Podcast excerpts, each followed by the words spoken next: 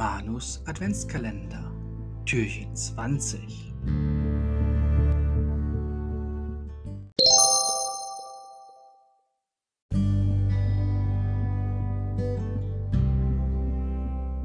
Die Suche nach dem Stern.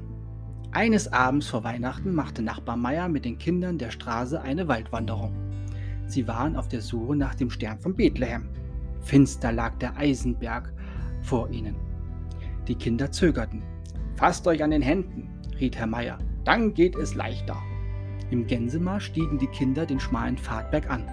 Das war gruselig und jeder drückte die Hand des anderen ein wenig fester.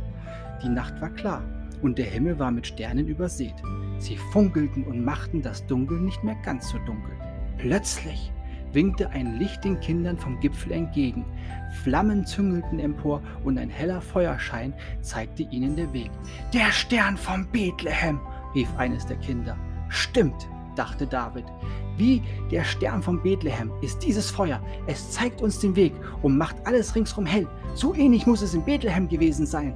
Später standen sie auf dem Berg am Feuer, das ein Freund von Nachbar Meier vorbereitet hatte, und sangen Weihnachtslieder. Es war sehr feierlich. Ringsum war es dunkel. Der Himmel, der Wald, am Himmel funkelten die Sterne und von dem Dorf leuchteten Lichter herauf. Und bald war es Weihnachten. David freute sich. Und wie er sich freute.